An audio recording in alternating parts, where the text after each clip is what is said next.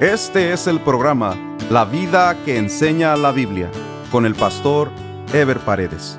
Un programa de reflexión bíblica sobre la manera que Dios espera que vivamos los cristianos, quienes estamos llamados a dar testimonio de nuestra fe en Jesucristo a través de nuestra manera de vivir. Continuamos con la serie Sabiduría para la vida diaria, un estudio basado en el libro de Proverbios. Este es el estudio número 11 titulado Contrastes entre la sabiduría y la insensatez. En el capítulo 9 de Proverbios se nos presenta una personificación diferente, en donde la sabiduría hace una invitación a disfrutar de los deleites de la misma, mientras que más adelante la insensatez, también personificada, hace su propia invitación para atrapar a los faltos de cordura.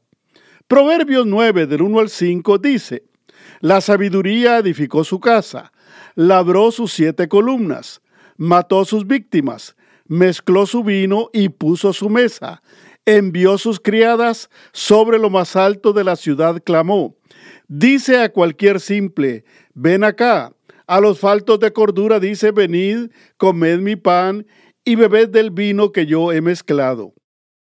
Dentro del lenguaje figurado del libro de Proverbios, se nos presenta como una escena teatral que da vida a dos personajes principales, uno es la sabiduría y el otro es la insensatez.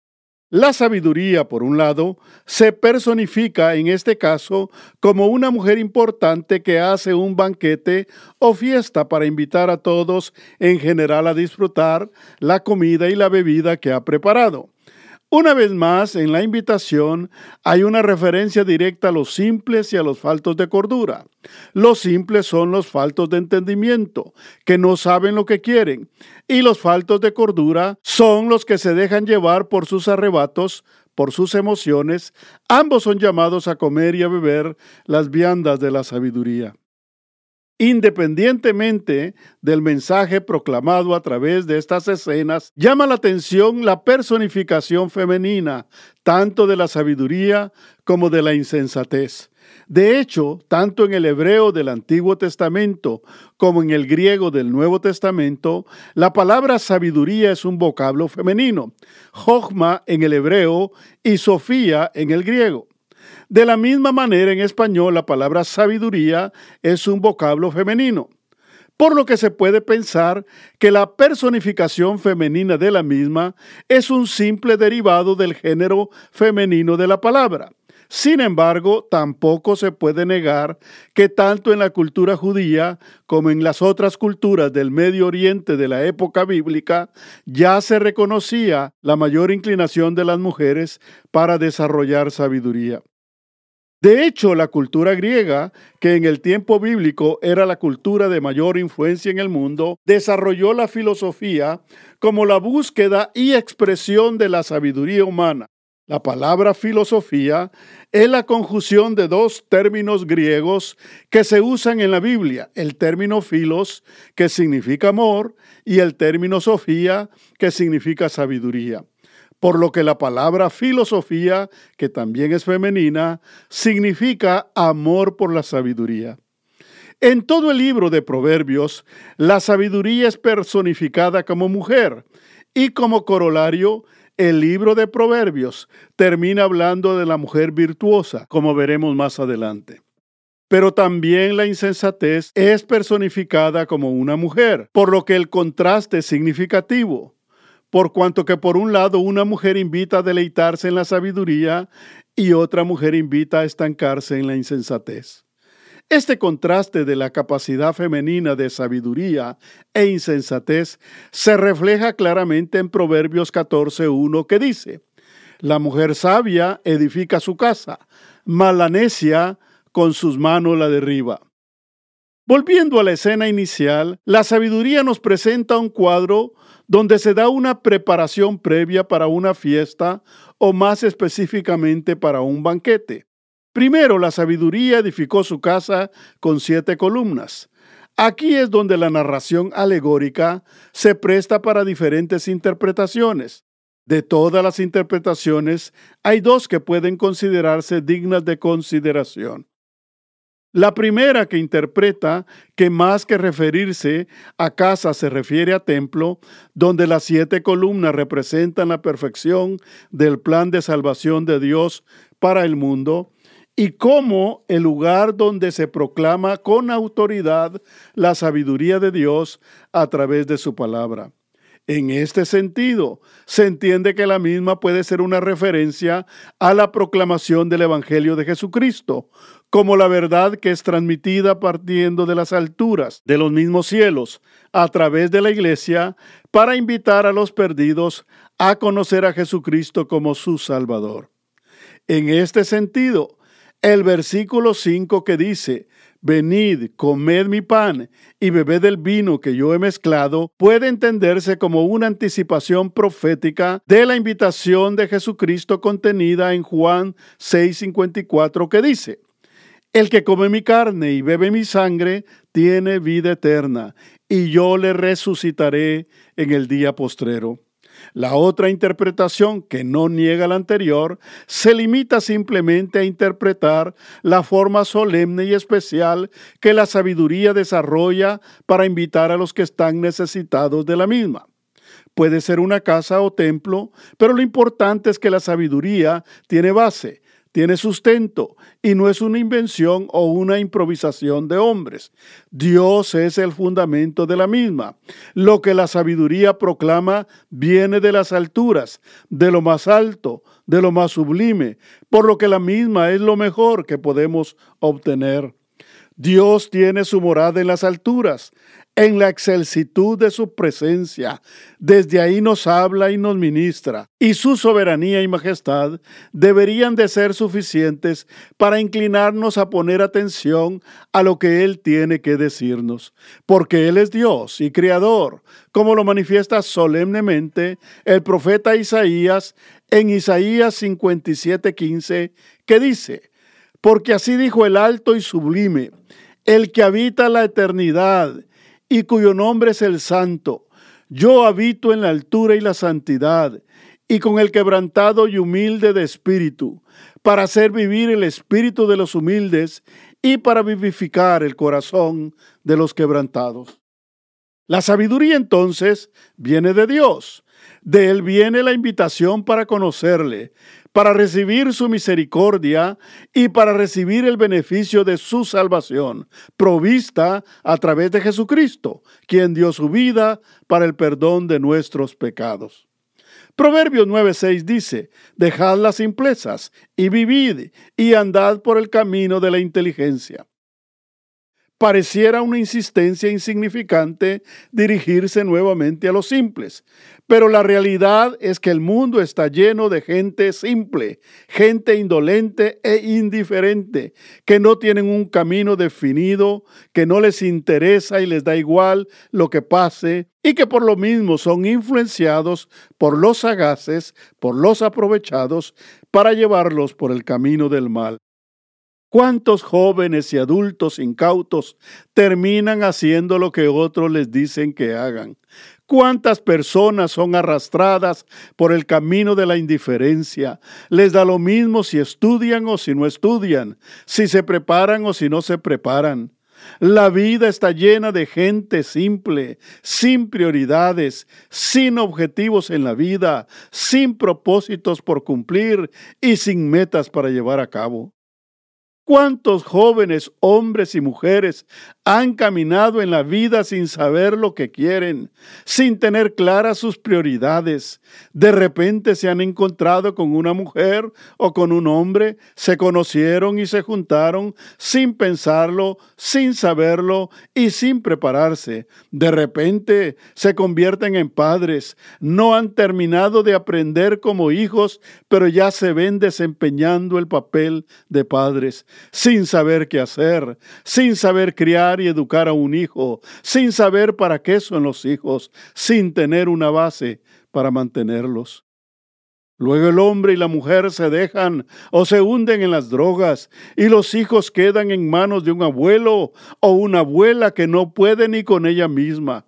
Y eso si bien les va, porque muchos de esos hijos terminan en la calle repitiendo y duplicando los errores de sus padres.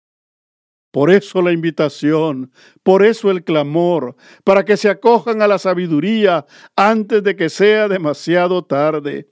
La vida de por sí es dura y complicada, pero la misma se hace más difícil para los simples, para los incautos, para los que no están preparados para nada. Los simples no saben lo que son ni saben a dónde van. Por eso pueden ser fácil presa de los que tienen malicia, que rápido detectan a una persona que no sabe lo que quiere, para inculcarle su malicia e inducirlos en el camino de la perdición. Por eso la sabiduría insiste en llamar a los simples para que dejen su indiferencia y busquen el camino del bien. Ya cuando una persona cae atrapada en el mal, es mucho más difícil hacerla entrar en razón. Por eso dice Proverbios 9 del 7 al 9, el que corrige al escarnecedor se acarrea afrenta, el que reprende al impío se atrae mancha. No reprendas al escarnecedor para que no te aborrezca Corrige al sabio y te amará. Da al sabio y será más sabio. Enseña al justo y aumentará su saber. El escarnecedor es el que rechaza la sabiduría y la sensatez, que además se burla de los que buscan la sabiduría y que todo lo que hace lo hace con malas intenciones. Cuando una persona cae voluntariamente atrapada en el pecado, aparte del daño que se ha hecho a sí misma, se complace en hacerle daño a los demás. Por eso no tiene sentido tratar de corregir al escarnecedor. El impío es el que voluntariamente ha rechazado a Dios y se deleita en el mal. La palabra impiedad es lo contrario de piedad mientras que una persona pía es la que busca a Dios y que se deleite en hacer el bien, el impío es todo lo contrario, y todo intento de corrección o reprensión que se le quiera hacer se vuelve en contra de la persona que quiso corregir. Esta es una verdad. Todo pastor tiene la experiencia de lidiar con miembros o asistentes a la iglesia que tienen más inclinación a la impiedad que a la piedad, miembros que no aceptan ni consejo, ni corrección, mucho menos reprensión. Con el paso del tiempo, un pastor aprende a identificar a los que tienen intenciones e inclinaciones impías, para no perder tiempo aconsejándolos o corrigiéndoles.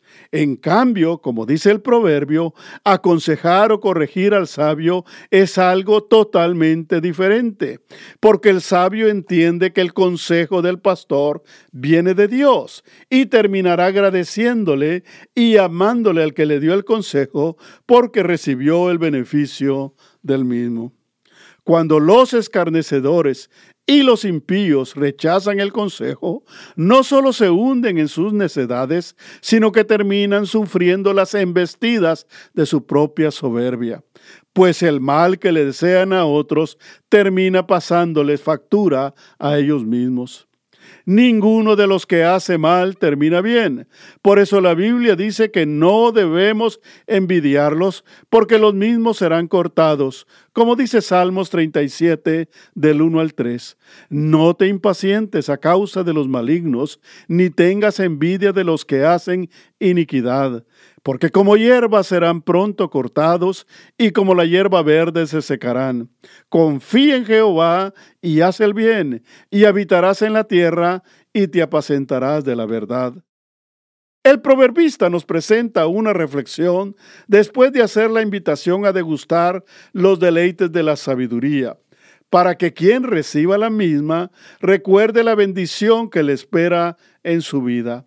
Proverbios 9, del 10 al 12 dice, El temor de Jehová es el principio de la sabiduría, y el conocimiento del Altísimo es la inteligencia. Porque por mí se aumentarán tus días, y años de vida se te añadirán. Si fueres sabio, para ti lo serás, y si fueres escarnecedor, pagarás tú solo.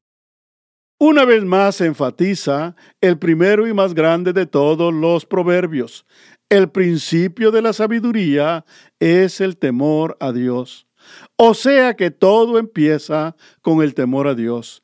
Este énfasis es muy importante porque uno no puede dar por hecho que uno puede adquirir sabiduría sin antes tener bien claro que el conocimiento, el amor y el respeto a Dios es lo primero que uno debe cultivar en su corazón.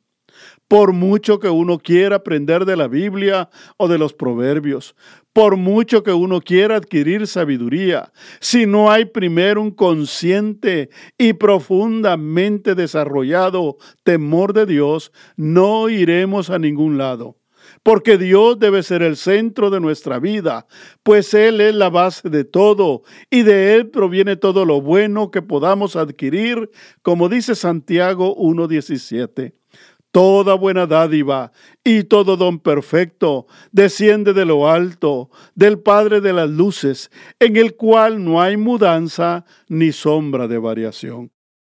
Ni todos los científicos juntos, ni todos los sabios de este mundo, ni aun contando con la tecnología más avanzada, han podido descifrar los misterios de Dios. Los hombres después de más de cinco mil años de existencia, o como dicen ellos, de los miles de millones de años que dicen los científicos tiene el universo, no han podido determinar el origen del mismo, de ese universo y de todas las cosas que en él existen, porque el conocimiento de Dios es inalcanzable para el hombre, como dice el apóstol Pablo en Romanos 11:33.